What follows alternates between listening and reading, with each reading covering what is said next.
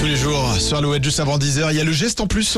Alouette, le geste en plus. On en a parlé il y a quelques semaines, à partir du 1er janvier 2024, vous devrez vous équiper d'un bac à compost pour y jeter le marc de café, les épluchures de légumes et bientôt vos vêtements. Et oui, de plus en plus de marques développent des gammes de vêtements éco-responsables à base de fibres végétales qui peuvent se décomposer en fin de vie. Il y a un label de streetwear américain qui ne fait que ça. Il s'appelle Unless Collective. Leur but premier, bien sûr, c'est de récupérer les vêtements usés pour les recycler.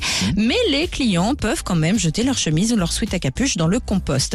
Ils ne sont pas les seuls sur le marché Unless Collective. Euh, pendant le premier confinement, la marque Marie B. Bloom avait lancé des masques compostables. Une Canadienne propose des sous-vêtements, eux aussi biodégradables.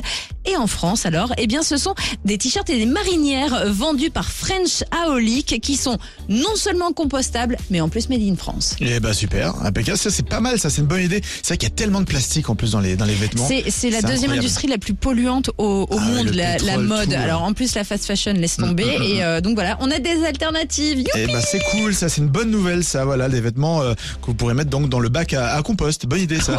Geste c'est en fou. plus à retrouver sur alouette.fr. Euh, Black M Amir, eh bien c'est toujours plus de hits sur Alouette, voici grandir.